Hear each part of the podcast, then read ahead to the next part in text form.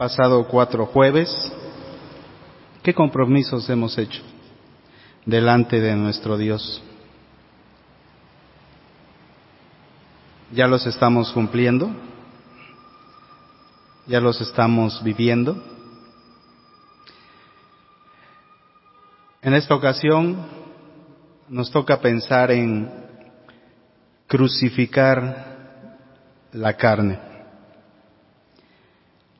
Les invito a que abran su Biblia en Galatas capítulo 5.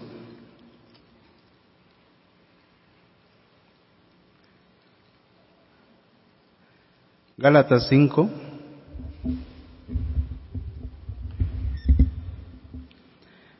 Versículo 24.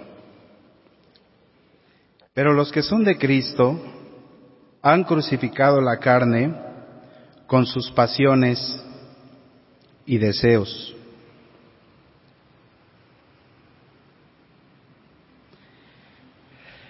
No hay duda alguna que estamos ante una generación demasiado inmoral. Echarle un vistazo a la vida licenciosa de los romanos y comparado con lo que se vive el día de hoy, tal vez hasta eran más puritanos, por decirlo de alguna manera. Lo sensual, lo sexual, mujeres y hombres que viven para el desnudo, el exhibicionismo, la vulgaridad, la corrupción mental, la falta de pudor en jóvenes y adultos y la abierta idolatría al cuerpo y a toda clase de bajas pasiones que hay en estos tiempos son algo ya tan común en nuestros días que la gente se está acostumbrando y lo está viendo de manera normal. Es un mundo sucio donde realmente es una lucha titánica el tratar de vivir limpios, apartados de toda esa situación que observamos a nuestro alrededor. Ahí es donde cobra mucho sentido este texto del apóstol Pablo. Pero los que son de Cristo han crucificado la carne con sus pasiones y deseos. La lucha contra la carne es algo que no podemos negar. Siempre va a estar allí. El enemigo, Satanás, el mundo y la carne, actualmente son como un imán gigantesco. Y aunque no lo creamos, no lo queramos, buscan atraernos. Podemos ser como un metal, como un clavo, que ese imán con su fuerza, su potencia, quiere jalarnos, quiere arrastrarnos, atraernos hacia Él.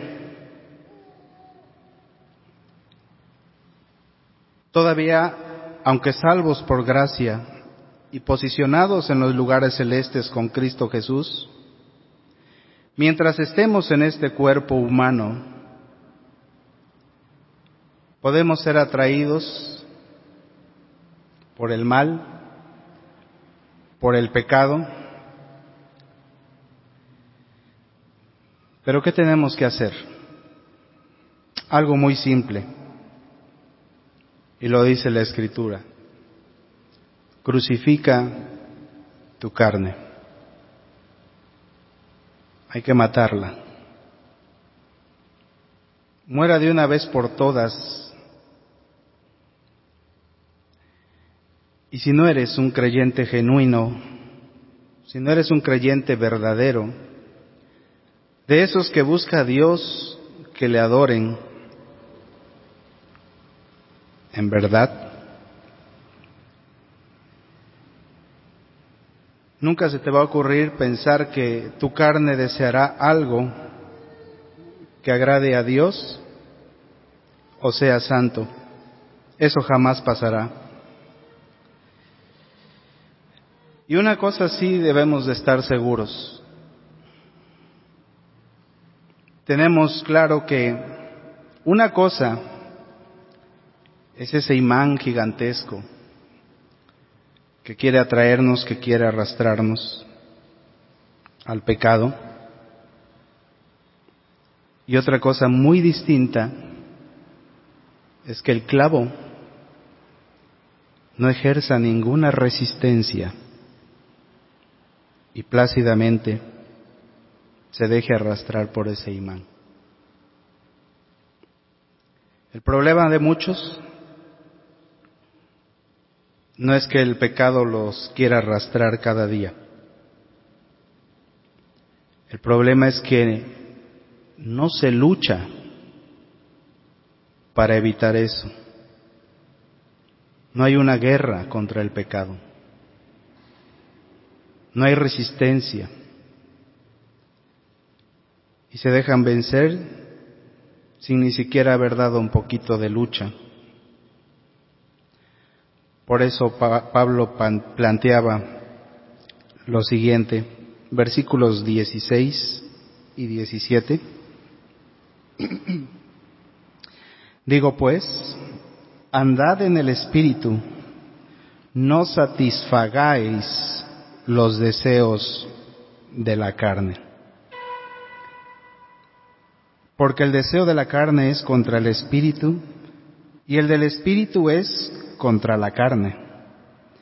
Y estos se oponen entre sí para que no hagáis lo que quisierais.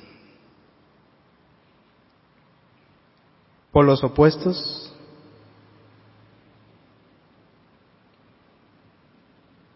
¿Qué dice? ¿Se atraen o se repelen? ¿Ven?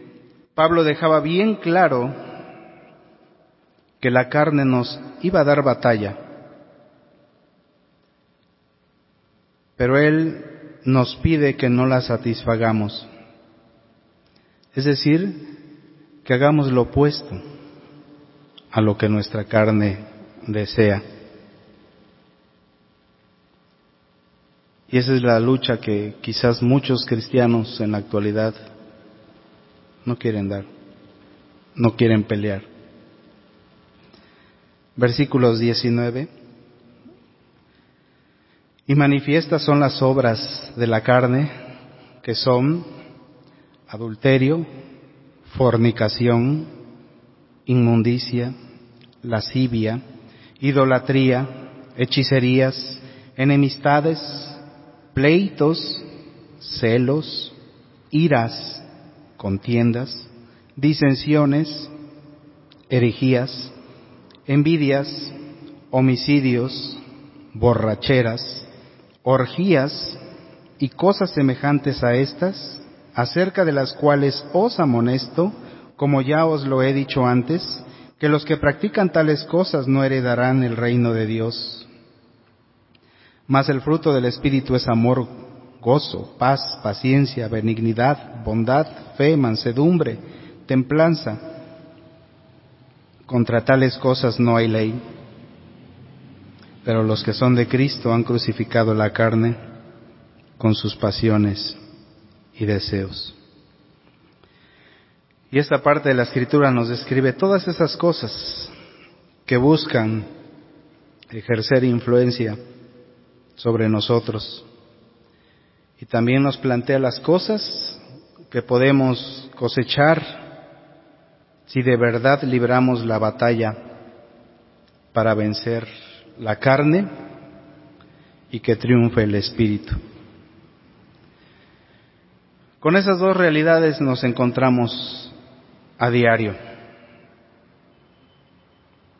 De toda esa lista hay alguna que esté batallando en nosotros o con nosotros. Nos guste o no, si estamos en la carne, produciremos estas obras que nos habla Pablo. Pero también, si estamos en el Espíritu, podemos producir las otras.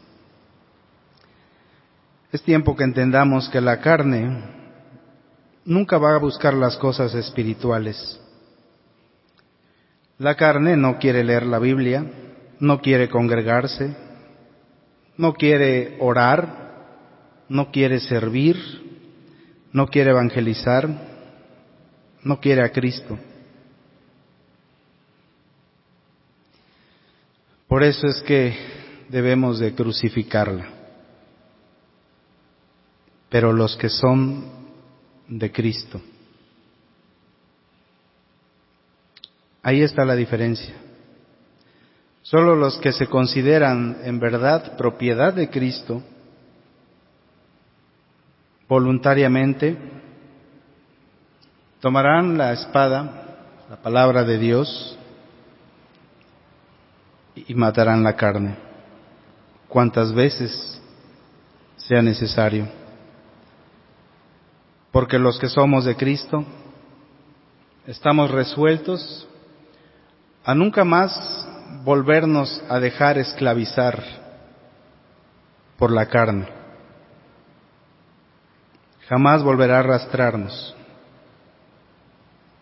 a practicar el pecado. El pecado es, disculpen la comparación, como las cucarachas. Si no las exterminas, al rato eso se vuelve una plaga. Hace poco leí un artículo donde decía que si aplastas una cucaracha, tienes que verificar que realmente la exterminaste, porque su complexión, su forma, la hace que sea como flexible. Y al ratito si volteas y ya no la ves, quiere decir que no, no la destruiste. Después se repone y hace de las suyas. Lo mismo pasa con el pecado si no lo has erradicado de tu vida. Lo mismo pasa con tu carne si no la crucificas de una manera total. Al ratito toma un segundo respiro y vuelve a brotar. Y lo triste es que puede ser peor que la primera vez. Hace unos momentos acabo de mencionar que es difícil que la carne busque estar en sintonía con las cosas espirituales. Pero si a diario luchamos por vivir una vida espiritual por medio de leer y estudiar la Biblia, orar en la intimidad con nuestro Dios, meditar las 24 horas en su palabra, meditar, estar pensando, estar siempre con nuestro pensamiento en las cosas de arriba nos guste o no, produciremos frutos propios de la semilla espiritual que Dios siembra en nuestras vidas. Y no por nada, el Salmo 63.1 dice, Dios, Dios mío eres tú, algo como lo que dice Gálatas, pero los que son de Cristo. Hay una pertenencia ahí. Dios, Dios mío, eres tú. De madrugada te buscaré, mi alma tiene sed de ti. ¿Qué sigue? Mi carne te anhela. Quien ha crucificado la carne con sus pasiones y deseos, ahora tiene el control sobre ella y hace que anhele más y más a Dios. Dice el Salmo 84.2, anhela mi alma y aún ardientemente desea los atrios de Jehová, mi corazón y mi carne cantan al Dios vivo. Ahí está para los que les gusta cantar otras cosas. Si no eres de Cristo, tu carne te llevará otras melodías, a otras letras, a otras canciones que desvíen tu mirada de aquel a quien solo le debes de entonar tus cánticos. Cantos alegres en tono. Los que somos de Cristo hemos renunciado a la carne para darle el control de nuestra vida al Espíritu de Dios, rindiéndonos en obediencia y fortaleciéndonos por su palabra. Y si esto es así, aunque de pronto nuestro enemigo nos quiera lanzar una mínima atracción, no va a tener tanta fuerza como para atraernos hacia Él. Crucificar la carne es algo que nos va a ayudar a cumplir con otra instrucción. Segunda de Timoteo, capítulo 2.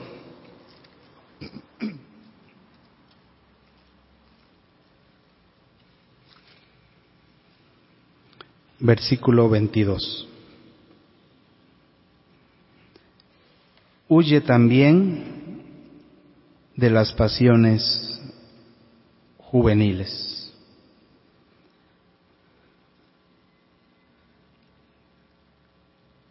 A eso nos va a ayudar a cumplir el crucificar la carne.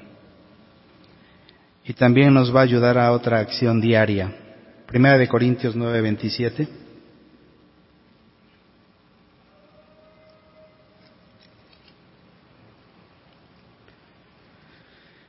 sino que golpeo mi cuerpo y lo pongo en servidumbre, no sea que habiendo sido heraldo para otros, yo, yo mismo venga a ser eliminado. Poner mi cuerpo en servidumbre, huir de las pasiones juveniles. Vamos para el primer caso. Las pasiones juveniles no solo la pueden experimentar los jóvenes,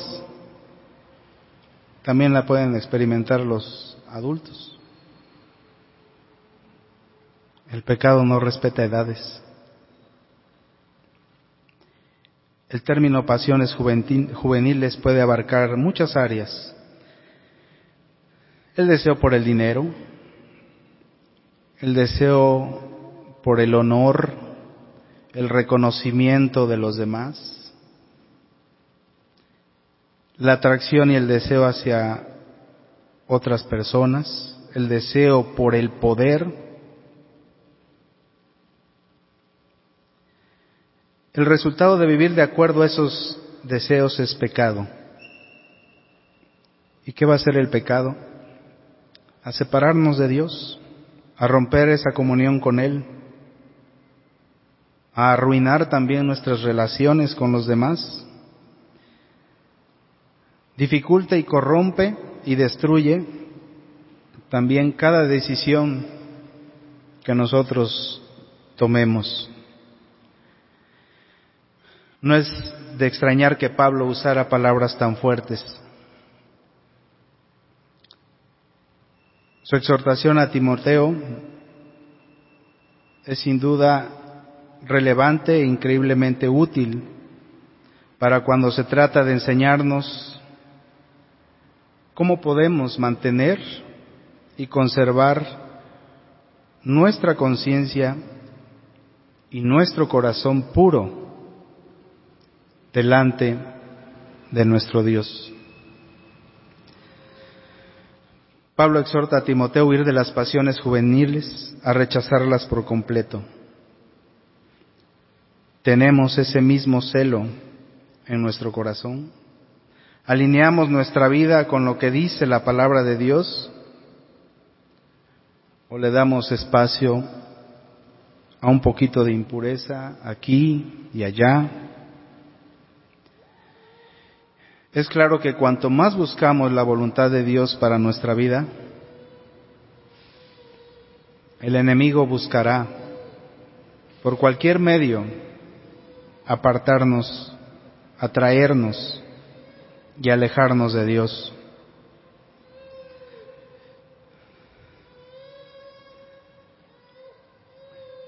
Él está animando a Timoteo a buscar y vivir de acuerdo con el estándar y la pureza que el Señor Jesús estableció en Mateo capítulo 5 del 27 al 30. Pureza en cada pensamiento, pureza en cada palabra, pureza en cada mirada, pureza en cada intención. Si estamos conscientes en la esperanza y las promesas que ofrece el Evangelio y en el objetivo final, que es el que podamos llegar a ser como Cristo, entonces no hay duda que también debemos huir de las pasiones juveniles. No debemos alimentar o nutrir nuestra carne coqueteando con el enemigo, ni tampoco con pensamientos pecaminosos. Si tomamos esto con seriedad,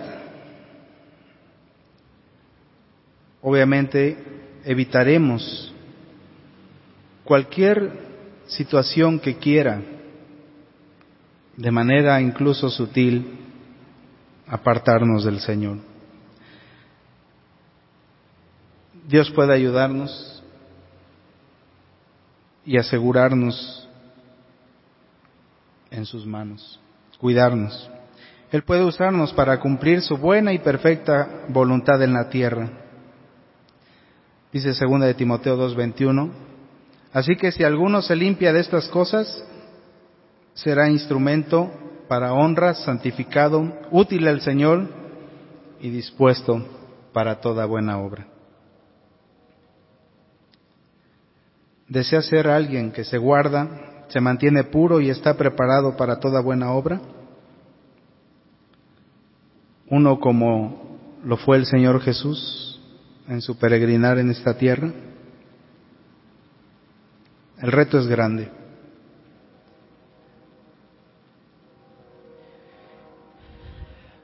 Vamos con el otro punto.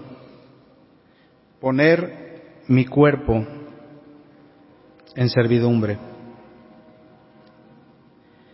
En 1 Corintios 9, del 23 al 27, el apóstol Pablo inicia diciendo, todo lo hago por causa del Evangelio, para hacerme copartícipe de él. ¿No sabéis que los que corren en el estadio todos corren, pero uno solo recibe el premio? Corred así para ganar. Todo aquel que compite en los juegos, en todo ejerce un dominio, un dominio propio.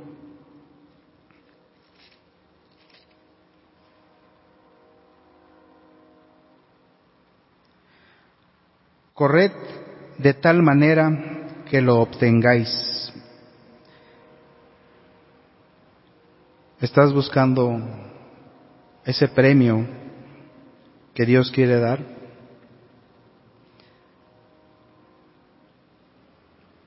corred de tal manera que lo obtengáis. Todo siervo de Dios debe de andar conforme a esta norma básica. Su cuerpo debe ser sometido a servidumbre. Si su cuerpo no es controlado por él, no puede servir a Dios, no puede ser útil para Dios. ¿Cómo resolvió Pablo el problema de su cuerpo? Dice en ese pasaje, golpeándolo y poniéndolo en servidumbre. Y Pablo usó el ejemplo de un corredor que participa en una carrera. El servicio al Señor y la labor que un cristiano efectúa para su amo y Señor pueden compararse con una carrera. Todos estamos participando en esta carrera. Nadie está exento. ¿No sabéis que los que corren en el estadio todos corren, pero uno solo recibe el premio?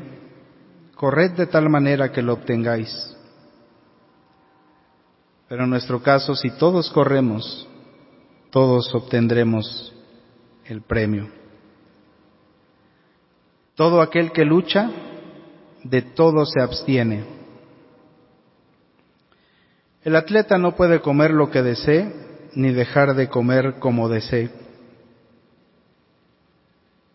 no puede dormir todo lo que quiera, ni tampoco desvelarse a su gusto.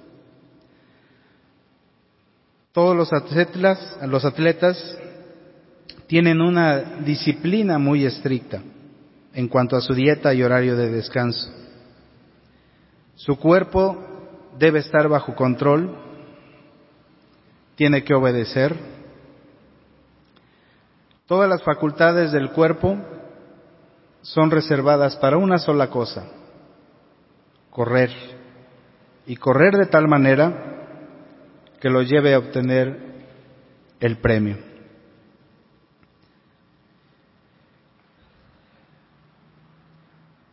Si nuestro cuerpo no es capaz de obedecer, necesitamos entrenarlo.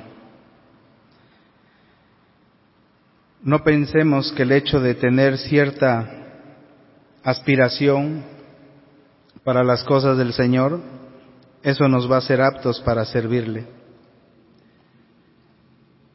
Pero ¿qué significa poner nuestro cuerpo en servidumbre? Para esto necesitamos primero entender cuáles son las demandas propias de nuestro cuerpo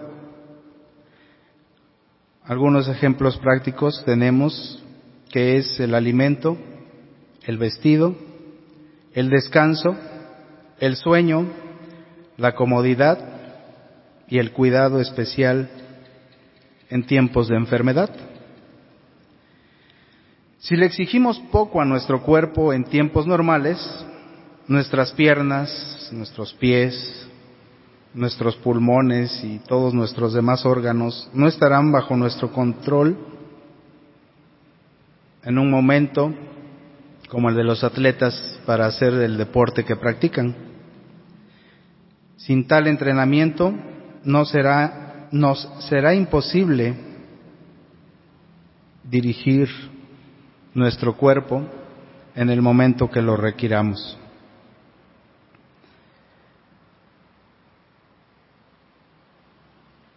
No debemos pensar que lo único que necesitamos para ocuparnos en la obra del Señor es solamente tener una medida de espiritualidad o un conocimiento.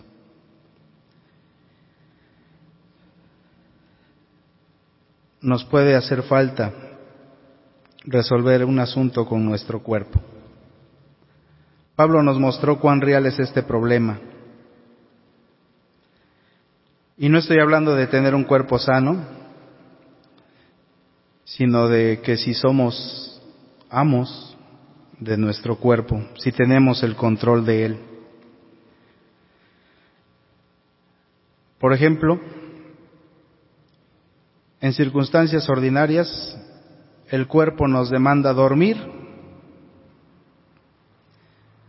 Si no durmiéramos, ¿cómo vamos a trabajar? Tendríamos que recuperar nuestras fuerzas, ¿verdad? Pero si queremos golpear nuestro cuerpo y ponerlo en servidumbre, no debemos insistir en dormir durante los tiempos que se requiere velar. ¿Le suena esta palabra? Cuando el Señor estuvo en el huerto de Getsemaní, tomó a tres de sus discípulos consigo y les dijo, velad conmigo. Al regresar los encontró dormidos y les dijo, así que no habéis podido velar conmigo una hora. Mateo 26. El Señor quería que ellos velaran con Él, pero ellos se quedaron dormidos. ¿Es incorrecto dormir? No, es legítimo y necesario. Pero si el Señor requiere que velemos con Él, y no podemos vencer sobre esta necesidad legítima, obstaculizaremos su obra. Cuando los tres discípulos fallaron al no permanecer en su vigilia con el Señor,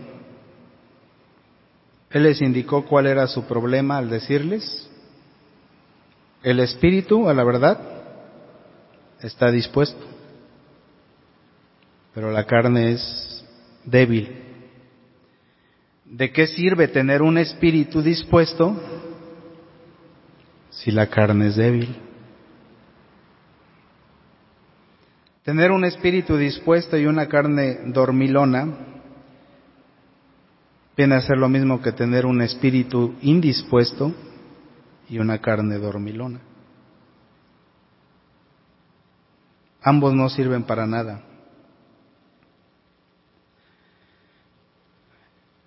Espíritu y cuerpo deben de estar dispuestos. Es imperativo que el siervo de Dios ejercite con miras a poner su cuerpo bajo servidumbre. Lo que implica que cuando el Señor tenga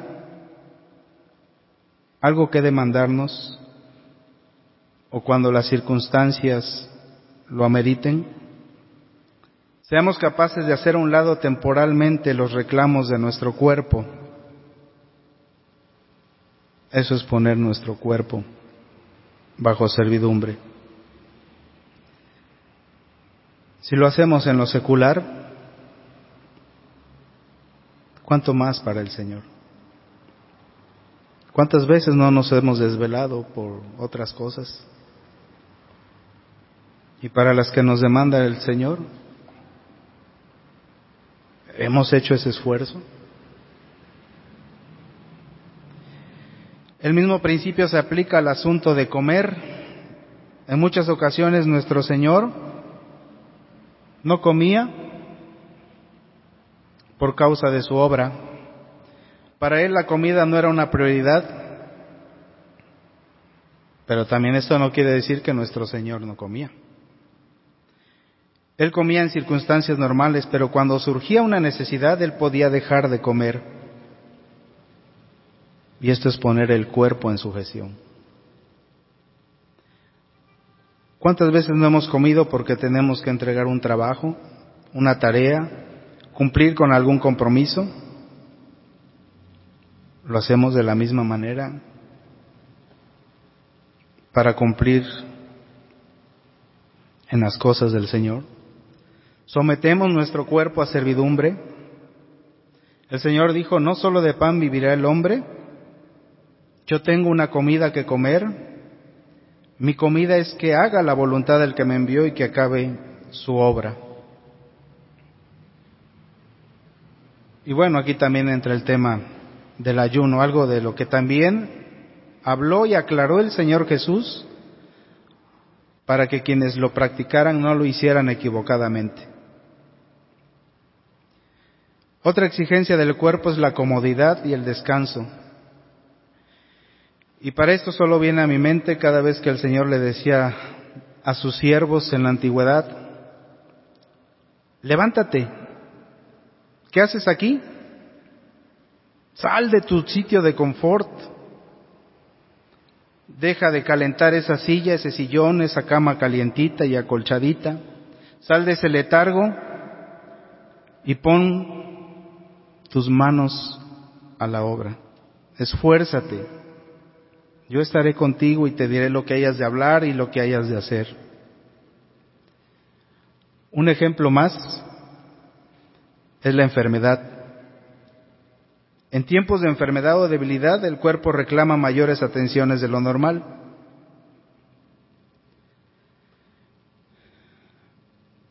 Muchos se aman tanto a sí mismos que se excusan y se ausentan de la obra apenas se sienten levemente enfermos.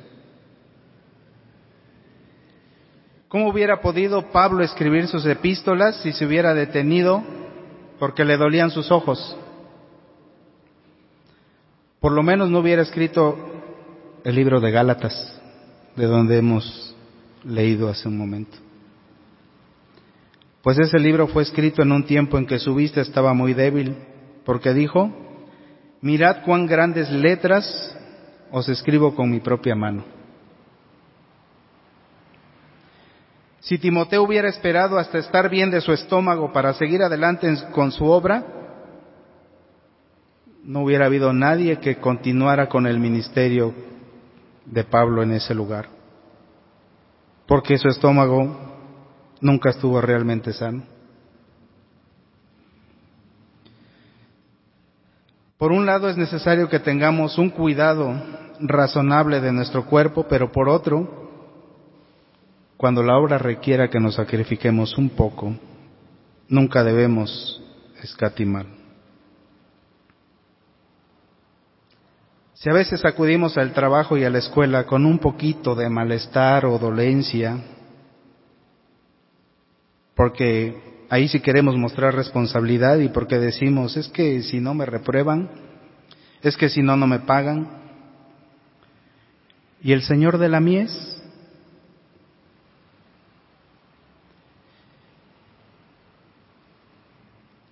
Echemos una miradita a nuestros hermanos y hermanas que tienen sus pesares físicos y de salud, sin embargo están poniendo su cuerpo en servidumbre y por amor a su Señor y a sus hermanos o a su prójimo, sirven al Dios vivo. Hermanos, si acaso nos quiere ganar ese imán del que hablamos, digamos, Señor, mis problemas nunca podrán compararse con los que tú enfrentaste cuando peregrinaste en esta tierra. Y si nuestro amor por el Señor es real y lo suficientemente fuerte, las batallas contra la carne y las exigencias de nuestro cuerpo no nos van a apartar de Él. Si nuestro espíritu es lo suficientemente fuerte, la carne no va a, volver a aflorar, a volver a surgir. Cuando la vida de resurrección se multiplique en nosotros, ésta le infundirá vida a nuestro cuerpo mortal. Tenemos que avanzar hasta que nuestro cuerpo ya no sea más una frustración, sino que nos obedezca y nos obedezca solo a nosotros, para que podamos honrar y glorificar a nuestro Dios. Cuando esto se cumpla, seremos aptos para servir al Señor de forma eficiente y de forma eficaz. Oremos. Dios nuestro, pensar en tu vida aquí en la tierra nos lleva a reflexionar que tú viviste lo mismo que nosotros podemos experimentar ahora. Solo que sin pecado. Y eso es lo que tú quieres que nosotros vivamos hoy. Una vida alejada del pecado. Y tú quieres, pides, exiges que crucifiquemos nuestra carne con sus pasiones y deseos. si hemos entendido lo que tú hiciste en la cruz del Calvario por amor a nosotros, si lo valoramos, viviremos como tú quieres que lo hagamos. Tú nos has dado los recursos necesarios para que no pongamos excusas, para que no presentemos argumentos, sino para que venzamos, derrotemos no solo al enemigo externo, sino al interno, a la carne. Ayúdanos, Señor, a huir de las pasiones juveniles, a poner nuestro cuerpo en servidumbre cuando tú lo requieras, cuando tú nos llames a servirte, a dar testimonio de ti. Solo así, Señor, verás el fruto de la aflicción de tu alma en nosotros y quedarás satisfecho. Gracias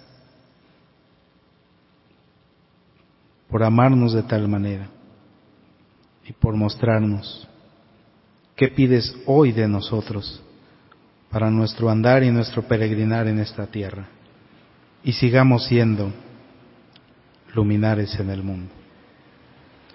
Nos vamos a retirar y rogamos que tu presencia y tu bendición sea con nosotros.